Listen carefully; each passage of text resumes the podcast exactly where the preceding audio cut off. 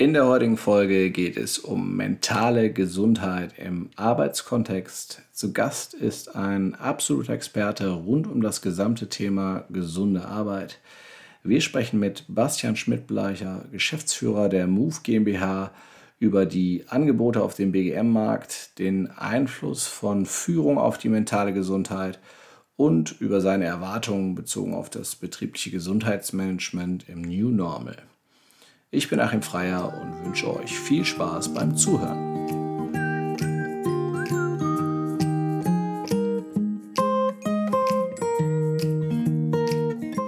Du hörst Zufrieden arbeiten, den Podcast für Personaler und Entscheider im deutschen Mittelstand. Wir unterstützen dich dabei, dein Unternehmen durch mehr Zufriedenheit am Arbeitsplatz nachhaltig erfolgreich zu machen.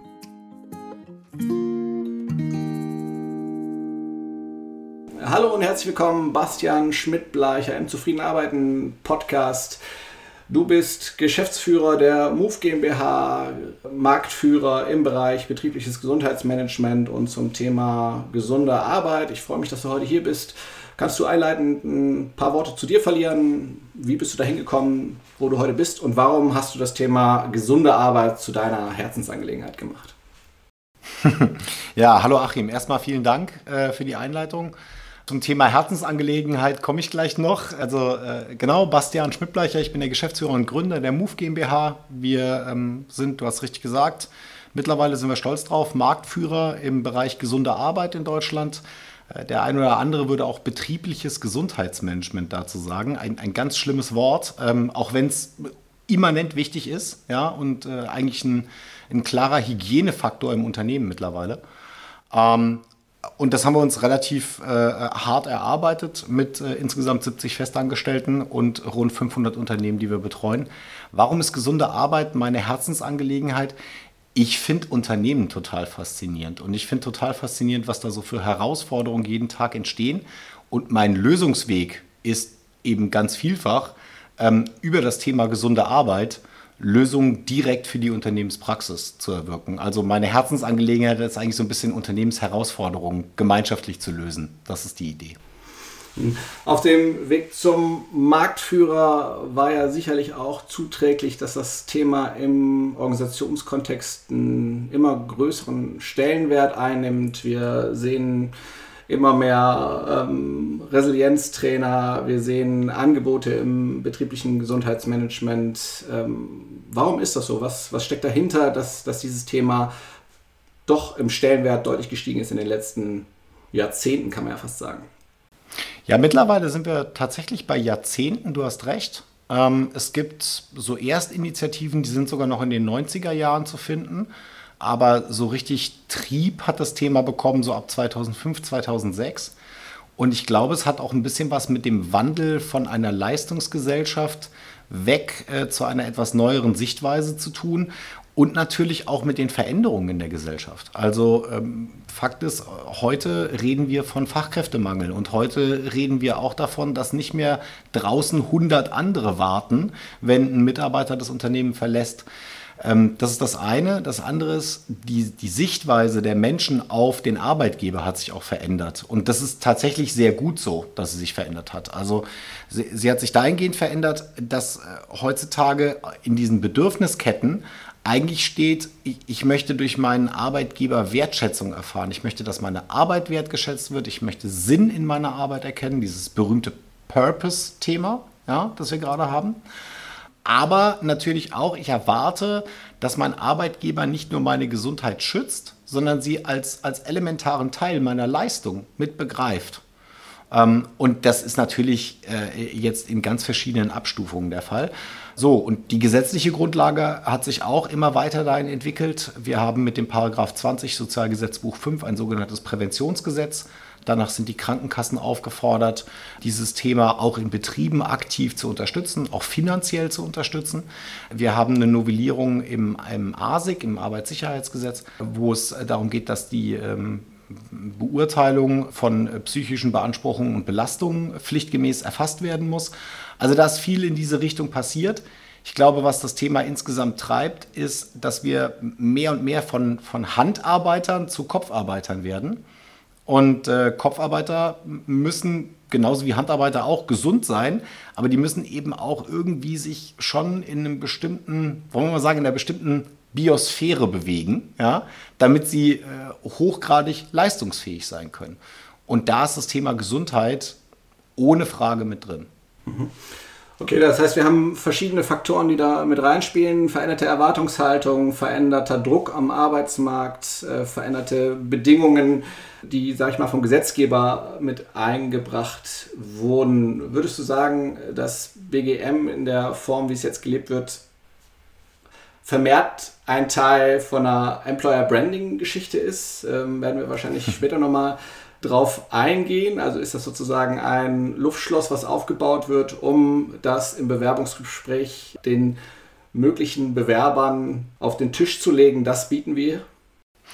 Also wenn es schlecht gemacht ist, ist das so. ja, also ähm, ein, ein gutes betriebliches Gesundheitsmanagement oder gute gesunde Arbeit die leitet sich immer von der Unternehmensstrategie und mittlerweile in den meisten Fällen von der HR-Strategie ab. Das heißt, das ist keine eigene Managementdisziplin, auch wenn das viele gerne so hätten, aber das ist einfach nicht wahr, sondern das ist ein Werkzeug oder ein Instrument, um die HR-Strategie zu beflügeln, um die Unternehmensstrategie zu beflügeln. Und wenn in der Unternehmensstrategie das Thema Employer Branding und, und Fachkräftemangel oder verbessertes Recruiting, aber auch das Thema Identifikation äh, oder Engagement drinsteckt dann muss sich gesunde Arbeit danach auch richten und entsprechende Maßnahmen ergreifen. Dann kann es vorkommen, dass man in einem Vorstellungsgespräch sagen würde, ja, wir haben auch ein ganz tolles betriebliches Gesundheitsmanagement. Ähm, und da kann ich nur jedem nach draußen direkt zurufen, wenn er das macht, äh, dann hätte er sich diese Lebenszeit auch sparen können. Das interessiert die Leute nicht. Die möchten das gerne greifbar haben. Also was tut denn der Arbeitgeber wirklich aktiv für den Arbeitnehmenden? Ja, und, und warum vor allen Dingen? Also wir wissen, dass die Ansprüche in der Produktion besonders hoch sind, insbesondere im muskuloskeletalen Bereich. Deswegen haben wir ein spezifisches Programm für alle Mitarbeitenden aufgelegt, äh, wo wir muskuloskeletale Belastungen mit verringern. So, und das jetzt noch auf die Sprache des Bewerbenden übersetzt natürlich. Ja, dann wird das alles ein bisschen, bisschen besser und greifbarer. Also ja, das kann ein Grund sein. Wir kommen aber aus einer ganz anderen Zeit. Äh, da ging es tatsächlich um die Reduktion von Fehlzeiten. Und da kommen auch diese ganzen magischen Themen her mit Return on Invest von äh, 3 zu 1, 10 zu 1 und so weiter und so fort. Und das ist klar, äh, es ist nachweisbar und es ist auch hinlänglich belegt. Mit, gezielten, gesunder, mit gezielter gesunder Arbeit bin ich in der Lage, Fehlzeiten zu senken. Allerdings dauert das seine Zeit und ich muss wirklich mich mal professionalisieren im Bereich Kennzahlen. Ähm, und diese Professionalisierung hat noch nicht durchgehend stattgefunden. Nach wie vor nicht. Mhm.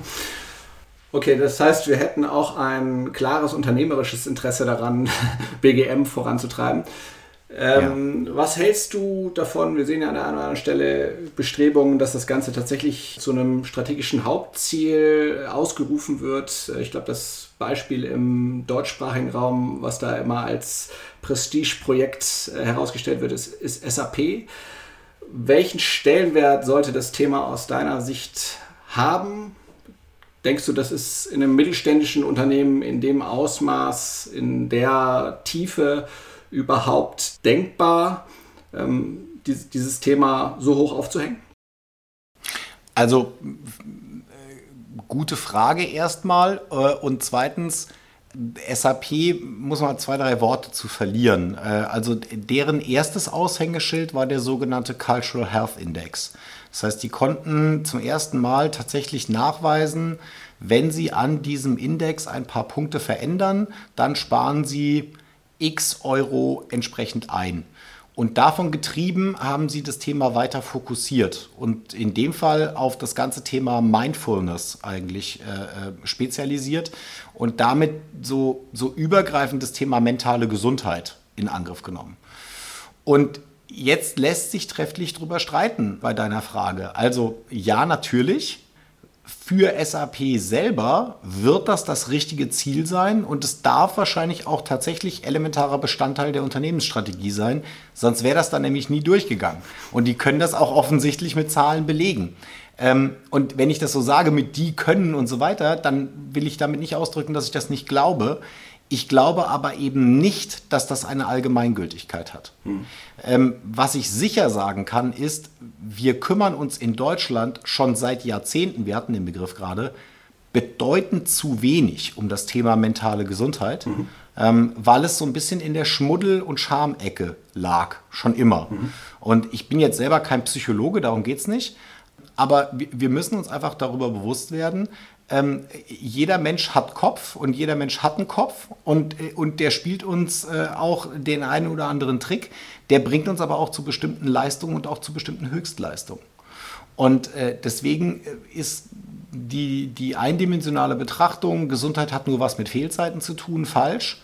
Gesundheit hat auch ganz, ganz viel mit Leistungsfähigkeit zu tun und da spielt der Kopf eben genauso wie der Körper eine elementare Rolle.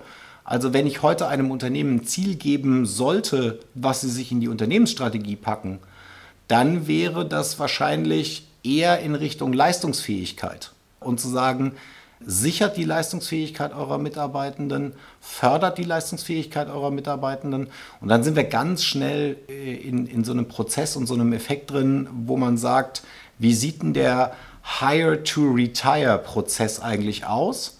Äh, bei euch im Unternehmen und, und wo überall muss da das Thema Gesundheit eine Rolle spielen? Immer wieder unter unterschiedlichem Zweck, aber vielleicht mit dem Überbegriff Leistungsfähigkeit und wahrscheinlich auch, um es ökonomisch bemessbar zu machen, mit dem Thema Wertschöpfung dabei. Mhm. Okay, ähm, du hast eingangs davon gesprochen, dass es eine Entwicklung hin von der, von der physischen Arbeit hin Richtung Kopfarbeit geht. Würdest du sagen, dass inzwischen im ganzen BGM-Komplex die mentale Gesundheit sogar die größere Rolle spielt als die, als die physische Gesundheit? Also jetzt bin ich ja von meiner ursprünglichen Profession her Sportwissenschaftler. Das äh, muss ich vorweg schicken. Ja? Äh, nicht, dass jetzt irgendwie gesagt wird, ja, war ja klar, dass er das jetzt sagt. Ähm, die Zahlen sprechen dagegen. Man muss das so betrachten. Also die mentale Gesundheit holt stark auf äh, seit Jahren, aber es bleibt dabei, die dominierenden Probleme und Herausforderungen liegen noch immer in den muskuloskeletalen Erkrankungen.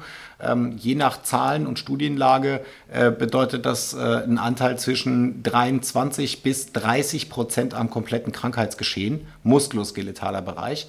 Und das ist bei den psychischen Erkrankungen eben noch nicht so. Und ich sage auch ganz bewusst noch nicht so, denn das ist ein bisschen der Pferdefuß an meiner Aussage. Die Frage ist, wie hoch ist die Aufklärungsrate?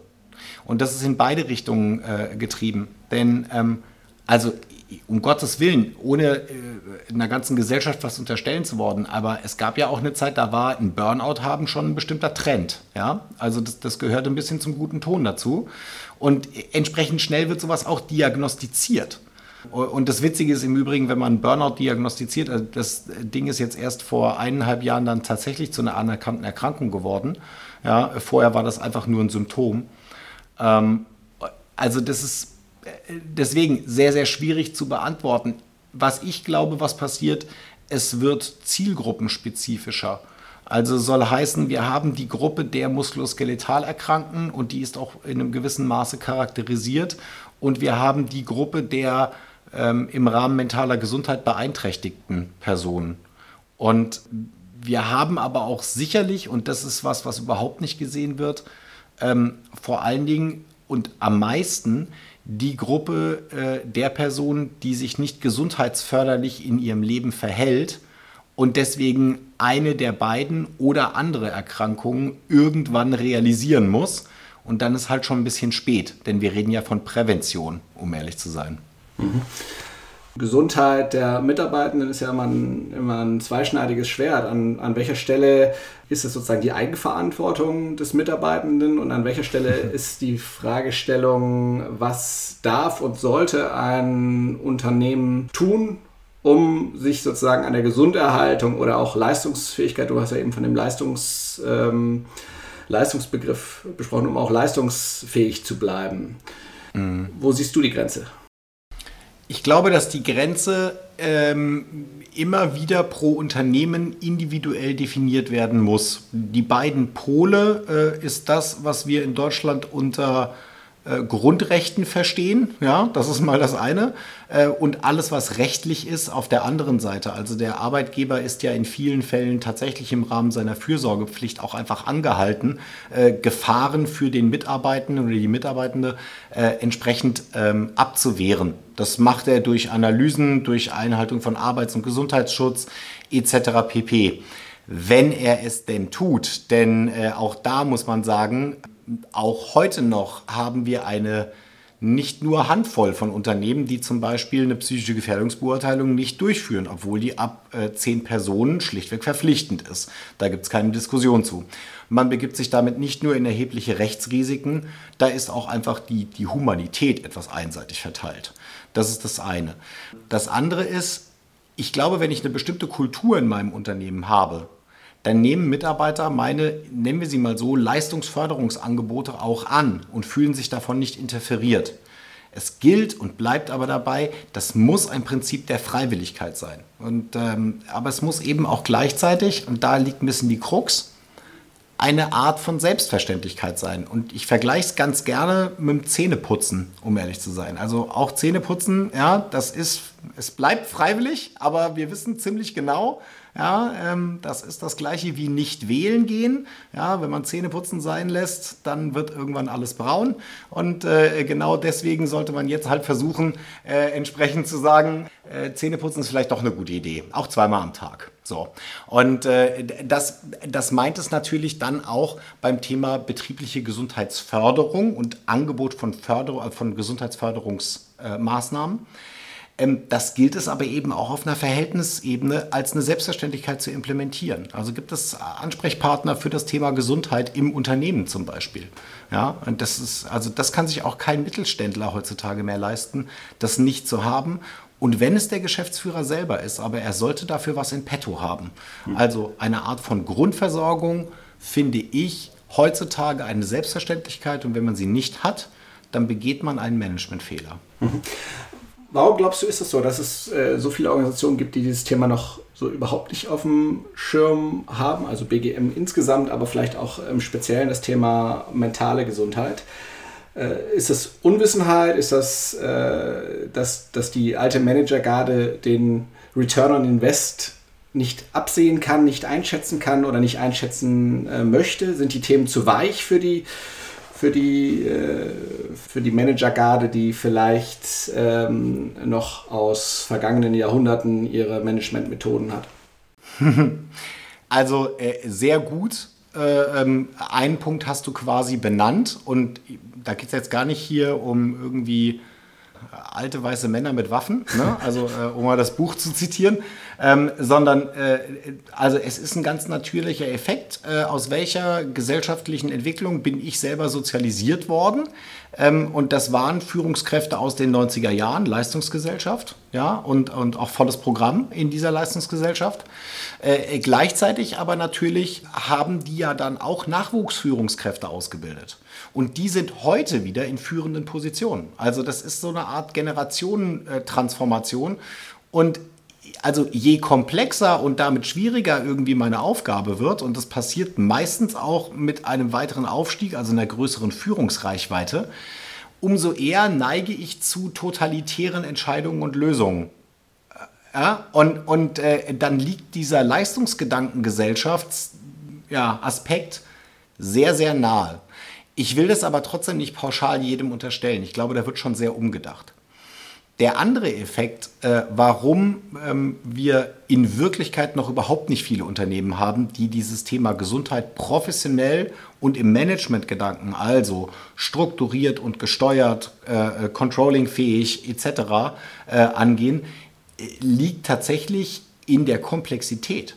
Also äh, das ist halt nicht so ein einfaches Spiel. ich, ich kann nicht hingehen und sagen, hurra, jetzt wackeln wir alle mal mit dem Terraband rum und dann geht es uns auch allen besser.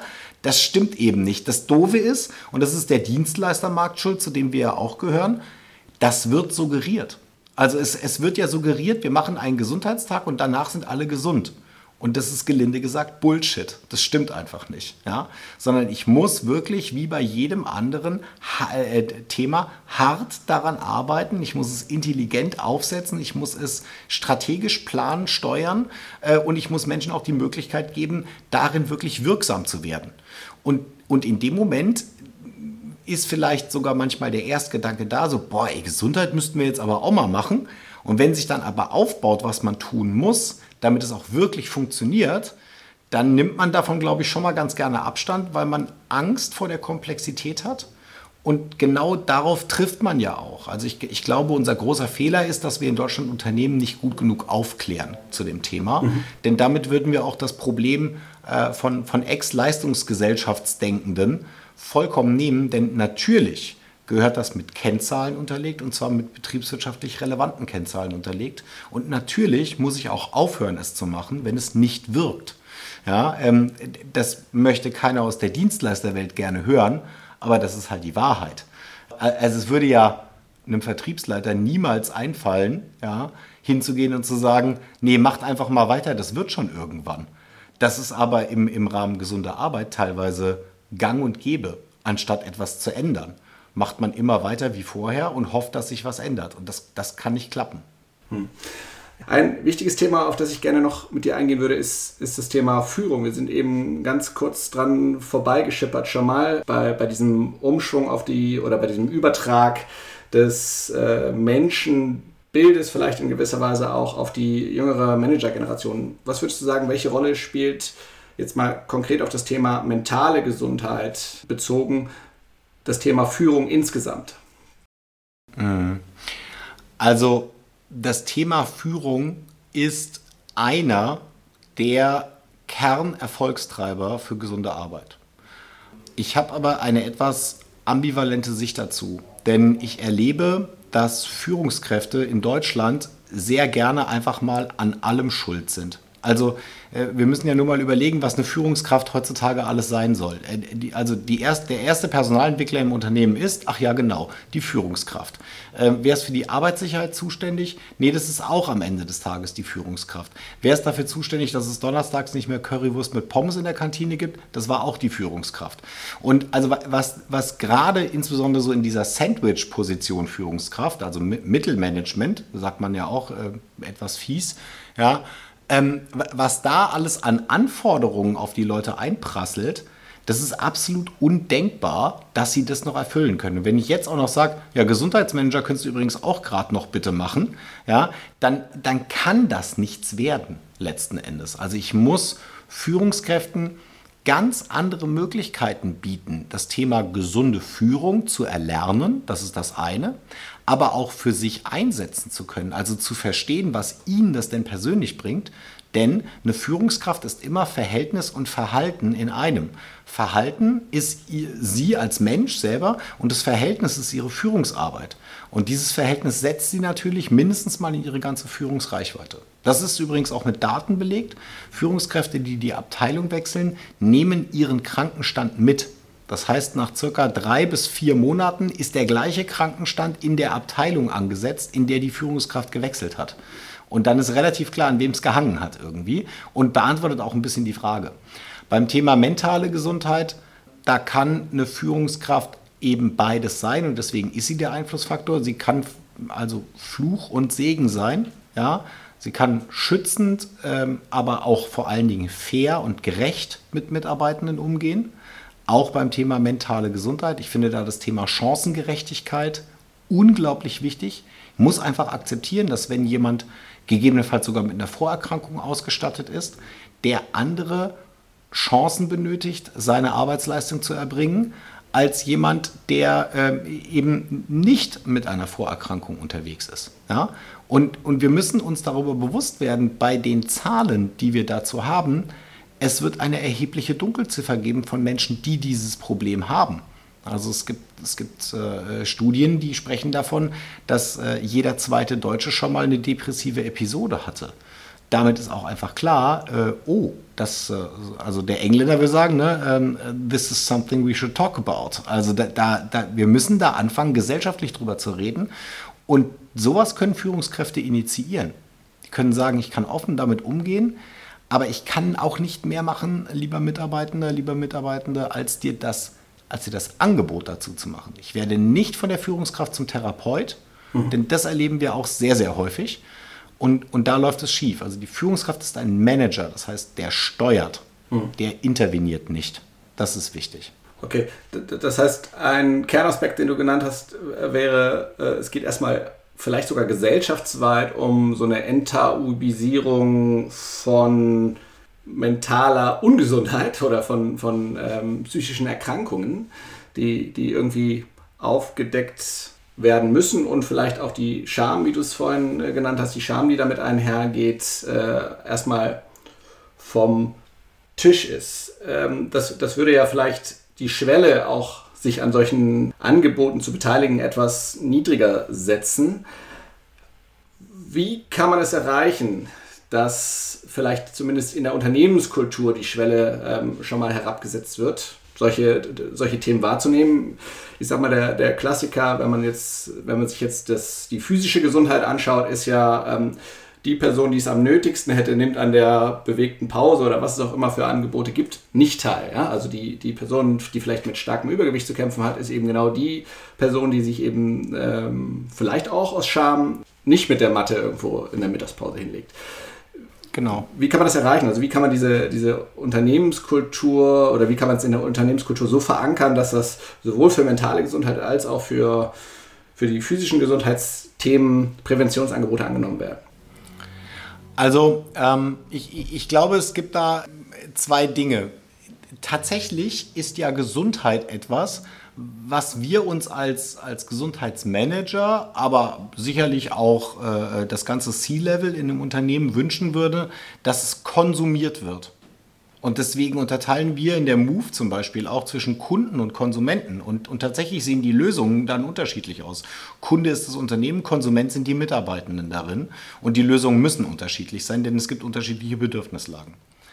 Wenn ich will, dass es konsumiert wird, muss ich es den Mitarbeitenden im wahrsten Sinne des Wortes verkaufen. Und äh, wenn ich sage, ich muss Gesundheit verkaufen, dann geht es mir um den Konsum von dieser Gesundheit. Und dann sollte ich mal ganz geflissentlich über das nachdenken, was ich sowieso in meinem Unternehmen mache, nämlich über Marketing und über Kommunikation und nicht über äh, die, die Resilienz in der fünften Ableitung an der achten Ecke nach, nach dem und dem System, ja, was dann vielleicht noch fünf Menschen und ein Toastbrot interessiert. Das ist nämlich genau das Problem daran. Und da geht auch meine, meine Antwort hin äh, von den Eingang deiner Frage. Ähm, äh, wir müssen das in der Gesellschaft nicht mehr enttabuisieren, dass es mentale Erkrankungen gibt das ist bewusst und bekannt. Was die Gesellschaft davon hält, steht auf einem anderen Blatt. Wir sollten uns aber auch nicht, das klingt jetzt erstmal paradox, aber ich bin nicht der Meinung, dass wir uns um die Kranken kümmern sollten. Denn wir sind in der Vorsorge tätig, wir sind nicht in der Versorgung tätig. Dafür gibt es die Sozialversicherungssysteme und die, und die Versorger. Ähm, wir müssen über die Menschen nachdenken, ähm, die noch keine Erkrankung haben. Und dort müssen wir eine Enttabuisierung betreiben. Also uns muss zum Beispiel klar werden, dass, ähm, sagen wir mal, mentale Fitness zu betreiben genauso wichtig ist wie körperliche Fitness zu betreiben.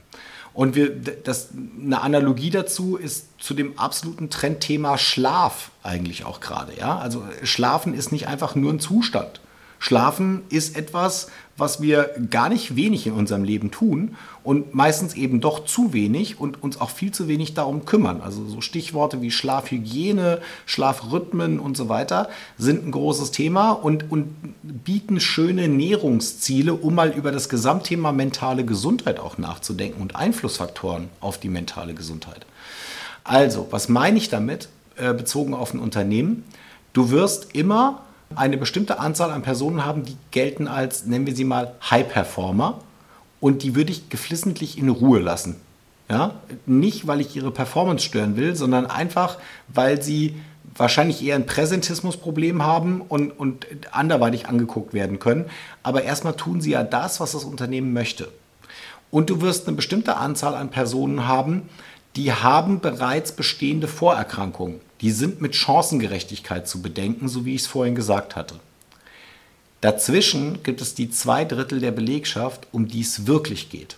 Und das ist genau das, äh, was ich auch immer wieder versuche klarzumachen, auch bei Krankenstandsdiskussionen. Selbst mit einem Krankenstand von 10 Prozent sind 90 Prozent da.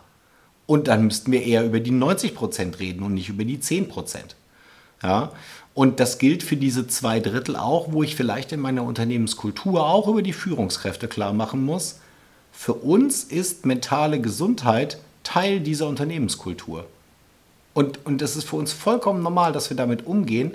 Und das sind eigentlich eher die kleinen Dinge. Also das ist das Kultivieren von, man darf auch mal Nein sagen. Das ist auch das Kultivieren davon, dass man sorgsam miteinander umgeht. Ja?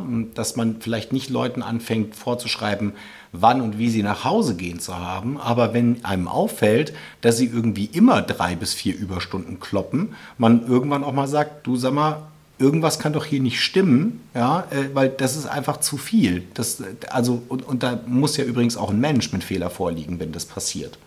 Ja. Und darüber geht dieses Thema mentale Gesundheit tatsächlich los. Äh, und dann, glaube ich, kann man auch irgendwann mal in Ableitungen kommen, wie mentale Fitness, mentale Interventionen. Also ähm, ich äh, hatte neulich ein sehr interessantes Gespräch mit dem Deutschlandpartner von McKinsey äh, der, der intern äh, äh genannt wird. Uh, this is the partner from McKinsey who's meditating. Ja, wo man eigentlich sagen würde so, ja, ach du liebes bisschen. Ja, also so, guck mal, der ist erfolgreich, obwohl er meditiert.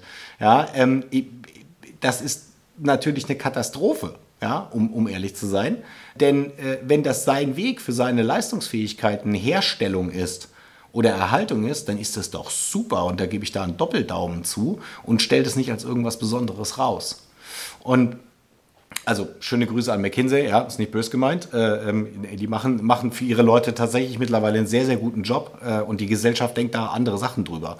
Also, aber nur um das nochmal klarzustellen. Also deswegen, wir, wir müssen da über die Leute nachdenken, die die echte Wertschöpfung im Unternehmen erzielen. Und das sind diese zwei Drittel.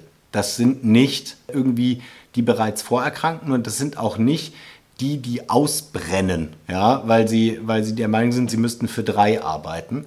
Äh, und es sind dann zufälligerweise auch die allermeisten.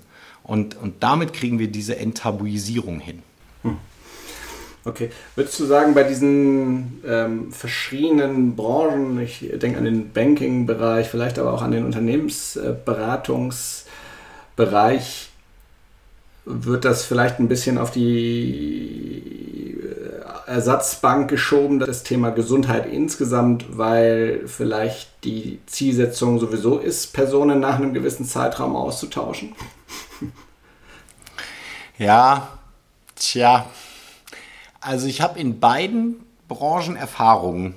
Ich habe äh, die größte Filialbank Deutschlands äh, Privatkundenbank äh, Deutschlands, ähm, zehn Jahre lang exklusiv betreut, die Postbank.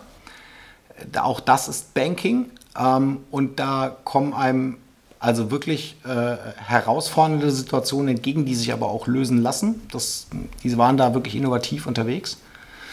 Ähm, und ähm, diesen unternehmensberaterischen Bereich habe ich auch schon ein paar Mal begleitet.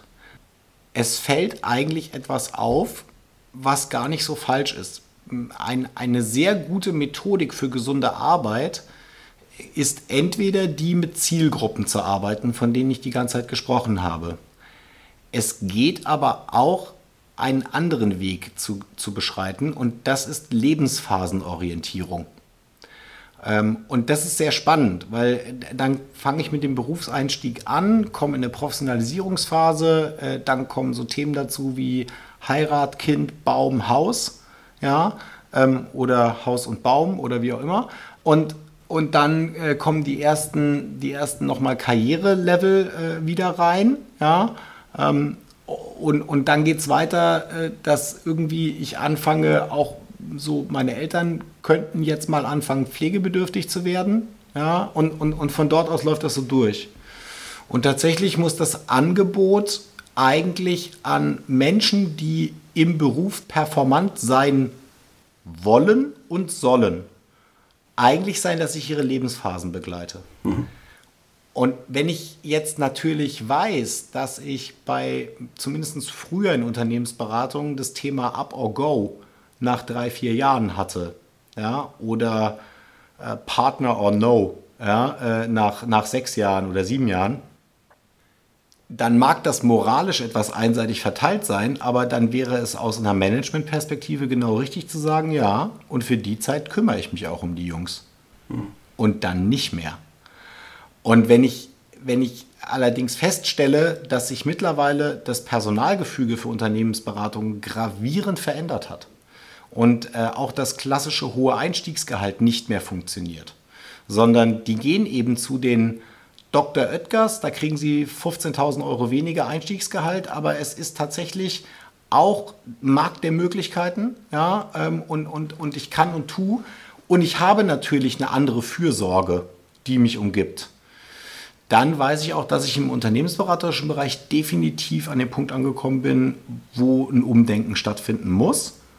Plus die Kundenwelt interferiert die Unternehmensberatungen damit. Also du hattest SAP genannt und auch die werden Unternehmensberater haben und die werden fragen, was haltet ihr denn von Mindfulness? Und ich meine, dann muss ich schon, also da muss ich schon eine sehr paradoxe Antwort geben, ja, unter Umständen wenn ich bei, bei so einem knallhart Unternehmensberater noch unterwegs bin.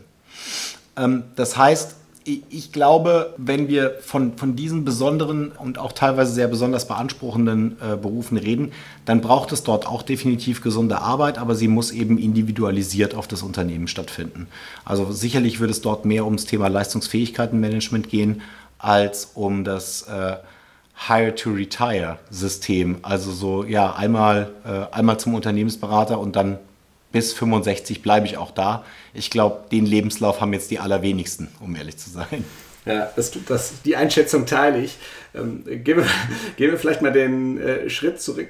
Ähm, ein klassisches mittelständisches Unternehmen, was jetzt vielleicht nicht die finanziellen Möglichkeiten hat wie, wie ein SAP, vielleicht auch nicht wie ein äh, McKinsey, wie, wie können die das Thema angehen? Ähm, wenn wir uns den Markt anschauen, es gibt endlos viele Neuangebote, die sich um das Thema mentale Gesundheit kümmern. Ähm, Resilienztrainer sprießen wie die Pilze aus der Erde. Es gibt äh, Resilienzkonferenzen auf LinkedIn zu finden. Es gibt ERP-Programme, ähm, die vermehrt auch, auch in Deutschland äh, zu finden sind. Was, was, was hältst du von diesen Angeboten? Was lohnt sich wirklich und was wäre der Weg, den ein Mittelständler gehen könnte, der es eben nicht in dem Maß aufziehen kann wie SAP? Ja, also die Frage ist ja, muss er es überhaupt so aufziehen? Und ich glaube nein. Also das mittelständische Maschinenbauunternehmen braucht nicht in seiner, in seiner Unternehmensstrategie als eines der HR-Targets Global Mindfulness. Ja, also das, das, das ist einfach Fakt. Ähm, sondern da muss darauf geguckt werden, nochmal, wer ist die wertschöpfende Gruppe im Unternehmen? Hoffentlich jeder Mitarbeitende, aber reden wir doch mal von den Leuten, die auch tatsächlich habhaft betroffen sind. Also was ist denn mit den, mit den produzierenden Mitarbeitenden, gewerbliche Mitarbeitende, die unter Umständen noch in Schichtsystemen arbeiten? Also jetzt nicht falsch verstehen, denen sollte ich Angebote zum Thema mentale Gesundheit machen, aber bitte dann zielgruppengerecht und nicht mit, wow, wir sollten über Mindfulness reden, weil das machen die nicht mit dir, die machen was anderes mit dir, wenn du ihnen mit Mindfulness kommst. Und, äh, und, und das ist genau das Thema. Was macht so ein Mittelständler? Als allererstes Mal bitte eine kleine Struktur. Es geht nicht um eine Analyse, sondern erstmal um eine kleine Struktur, wo ich sage, was habe ich eigentlich schon alles zum Thema mentale Gesundheit? Also, gibt es irgendwas, was in meiner Gesamtstrategie das Thema mentale Gesundheit beeinflusst?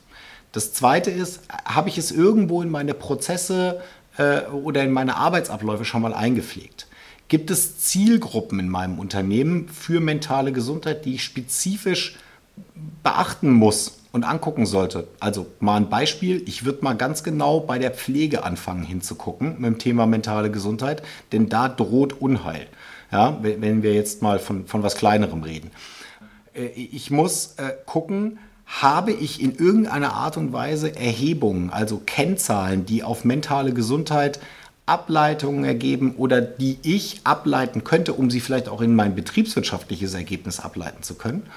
Und fünftens, gibt es irgendwelche Möglichkeiten oder Verknüpfungspunkte, dort ein kleines System draus zu machen. Wenn ich, wenn ich das schaffe, und das sind fünf einfache Fragen, wo man sich vielleicht mal zwei Stunden hinsetzen muss und mal zwei oder drei Kaffee meinetwegen auch dabei trinken, weil man viel nachdenkt oder was, und dann steht es mal an einem Whiteboard, dann weiß ich schon mal, okay, das habe ich schon an Bord. Und jetzt weiß ich auch ein bisschen genau, was ich mir dazu suchen muss. Und dann wird es leider ganz oft nicht der Resilienztrainer sein. Und es werden auch nicht groß angelegte Resilienzprogramme sein. Sondern es wird wahrscheinlich erstmal jemand sein, der mich mit grundlegenden Informationen versorgt, der mir einen Tipp gibt, wie ich das am besten kommuniziere und der mir unter Umständen auch erstmal Arbeit abnimmt, weil wenn ich die Arbeit selber investieren würde, es zu lange braucht. Also weil ich einfach kein Profi da drin bin. Und dafür gibt es den Paragraph 20 SGB 5 äh, von den Krankenkassen, dass sowas unterstützt wird und dass Dienstleister, die dafür zertifiziert sind, eben auch von Krankenkassen mit unterstützt werden können, mitfinanziert werden können. Also das wäre mein Vorgehen bei mentale Gesundheit. Und erst wenn das mal ein bisschen durch ist, dann komme ich an die Intervention und weiß vielleicht, die dritte Frage, die ich gestellt habe, nämlich Zielgruppe, welcher Zielgruppe lasse ich denn jetzt mal den Resilienztrainer tatsächlich zukommen? Und bei welcher Zielgruppe rede ich einfach mal darüber, Leute, ich will von euch wissen, was sind die, häufigste, die häufigsten Arbeitsabläufe, die ihr macht, ja, und wie belastend sind die für euch? Ich mache ein letztes Beispiel. Callcenter, Durchschnittsvorgabe zwischen 50 und 60 Calls ja, in der Stunde. Das ist schon ein Wort. Das ist ökonomisch ein astreiner Prozess. Das kann ich von der reinen Funktionalität des Prozesses mit einer Anlage und so weiter auch abbilden. Aber diese dritte Dimension, was macht das eigentlich mit dem Menschen? Da hat sich noch keiner irgendwie zugefragt. Und das wäre genau sowas, wo ich sagen würde, ja, da greift mentale Gesundheit eigentlich ein. Und dann sollte ich vielleicht mal anfangen, darüber nachzudenken, hey, wie wäre es, ihr verbringt eure bildschirmfreie Zeit, 10 Minuten, A60 Minuten, vorgeschrieben gesetzlich, nicht mit dem Handy oder bei einer Kippe draußen, sondern mit wirklich einem kurzen Gespräch mit einem Kollegen oder einer Kollegin, so eine Art Bereinigungsgespräch. Ja, was haben die Kunden gerade zu mir gesagt? Hat der Herr Schmidtbleicher wieder wütend den Hörer aufgeknallt, weil er doch kein Telekom Super Doppel X Angebot haben möchte? Ja, oder, oder, oder. Aber es geht, also wir müssen anfangen, da ehrlicher zu werden und, und praktikabler und alltagsnäher zu werden, weil ansonsten verkopfen wir das Thema mentale Gesundheit im wahrsten Sinne des Wortes. Und dann brauche ich, also dann werde ich sehr schnell die eigentliche Zielgruppe verlieren, die es aber dringend nötig hätte. Hm. Das Charmante daran wäre ja auch, dass, dass da große Teile von im Zweifel intern umgesetzt werden können. Das heißt, man muss nicht mit dem großen, das ist der Kostenblock, auf den Geschäftsführer zugehen und da oder die Geschäftsführerin zugehen und da erstmal betteln gehen, die unter Umständen eben aus der alten äh, Management-Schule noch kommt und dann eventuell nicht die Börse aufmacht, gerade vielleicht in, in Corona-Zeiten. Genau. Wenn wir uns das Thema Corona anschauen, ähm, das, was in vielen Organisationen passiert, insbesondere auch bei den Kopfarbeitern, so wie wir sie eingangs genannt haben, was ist deine Einschätzung, was die Homeoffice-Situation in Bezug auf mentale Gesundheit mit den betroffenen Menschen macht? Und was denkst du, ist die Folge oder wie wird das Ganze im, im nächsten Normal aussehen, wenn zumindest die Möglichkeit besteht, wieder vermehrt im Büro zusammenarbeiten zu können? Also erstmal ähm, wissen wir seit April 2020, da gibt es äh, das Global Consumer Survey von Statista, äh, die auch äh, Gallup-Daten verwenden. Äh, und da ist von Platz 3 des Grundbedürfnisses von, von Arbeitnehmerinnen und Arbeitnehmern, nämlich Gesundheit und soziale Sicherheit, äh, das Thema direkt mal auf 1 gerutscht und seitdem auch an Platz 1. Und das wird auch so bleiben. Das bedeutet, da findet ein, ein Ablöseprozess statt und das wird sich in vielen, vielen Faktoren wiederfinden. Was ist jetzt passiert? Alle stellen fest, Homeoffice ist doch äh, bei weitem nicht so geil, wie man dachte. Ja, es ist nachgewiesen, dass mehr im Homeoffice gearbeitet wird als im Büro. Äh, das Thema soziale Distanz und, und Social Distancing, da hat man sehr früh einen sehr cleveren Begriff geprägt, äh, denn tatsächlich ist Isolation etwas, womit man Menschen auch richtig gehend gut foltern kann, insbesondere im Bereich mentale Gesundheit. Ja. Äh, genauso wie Schlafentzug, das funktioniert also so an alle jungen Eltern da draußen, ja, das, das geht auch super. Und entsprechend hat das für das Thema Gesundheit ähm, ne, ein zweischneidiges Ergebnis hervorgebracht. Das eine war nämlich, shit, alles, was wir bisher gemacht haben, geht jetzt nicht mehr und offensichtlich, weil sich ja auch keiner darum bemüht, irgendwas anderes zu tun, ja, hat es auch nie eine Wirkung erzielt.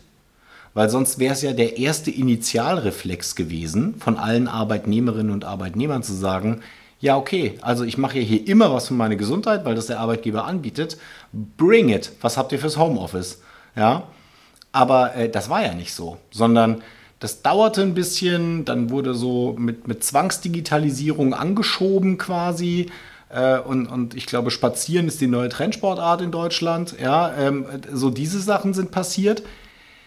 Aber eigentlich hat es eben darauf hingewiesen, dass diese Branche gesunde Arbeit noch nicht ausreichend professionalisiert ist und konsolidiert werden muss. Und zwar dahingehend konsolidiert werden muss, dass wir mit strukturellen und mit analytischen und strategischen Vorgehen projektorientiert Interventionen leisten. Toll. Das klingt wie aus dem Springer-Gabler Wirtschaftslexikon, meint aber, bitte können wir uns erstens fragen, worum geht es wirklich? Und dann auch entsprechend spezifisch Interventionen anbieten. Und natürlich ist die Intervention die virtuelle Kaffeepause. Ja, äh, und, und ja, die hat einen, Gesundheits-, einen gesundheitlichen Effekt. Und wenn ich mir auf LinkedIn angucke, wie viele Mitarbeitende Fotos von zugeschickten Selbsttests, Osterhäschen, Weihnachtsbäumchen und, und keine Ahnung, Aschenbrödel und Nüssen äh, äh, posten, dann scheint mir das doch sehr, sehr wichtig zu sein fürs Thema Employer Branding und damit auch fürs Thema Wohlbefinden. Und damit hat es einen direkten Einfluss aufs Thema Gesundheit. Was klar ist, wir werden den Kontakt von Mensch zu Mensch nicht ersetzen können.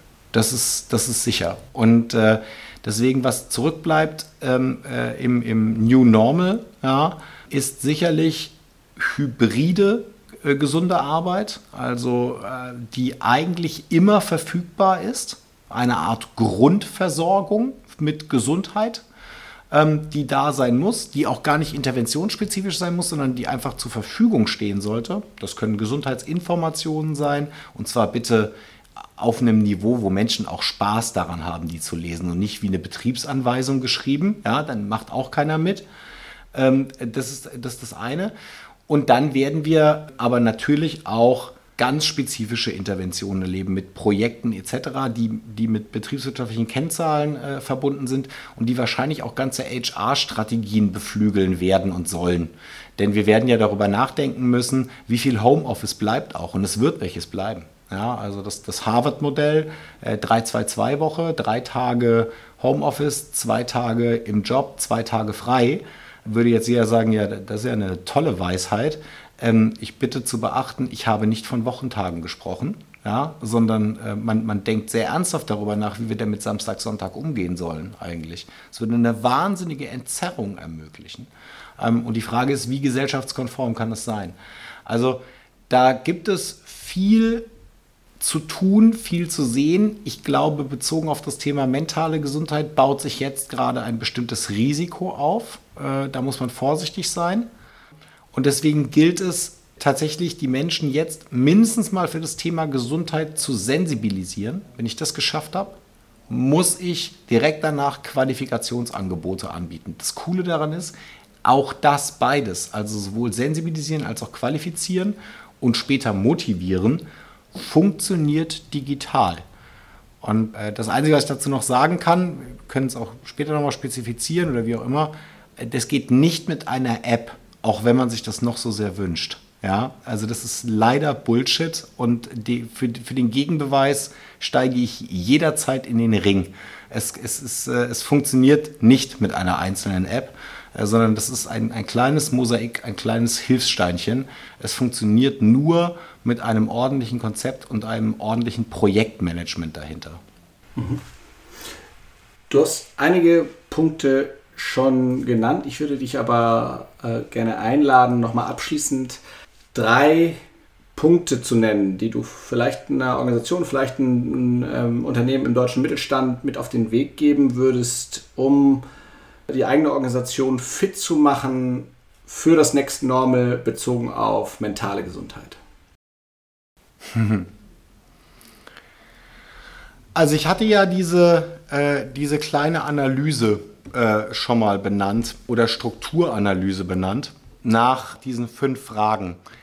Dazu würde ich jedem Unternehmen raten, damit sie sich wirklich mal schaffen, die Ausgangslage klar zu machen. Mm, das zweite ist, bitte das Thema mentale Gesundheit als eine Normalität darstellen und nicht als eine Besonderheit. Somit, ja, jetzt wart ihr alle im Homeoffice, seid ihr bestimmt alle psychisch wahnsinnig belastet. Das tut mir unglaublich leid.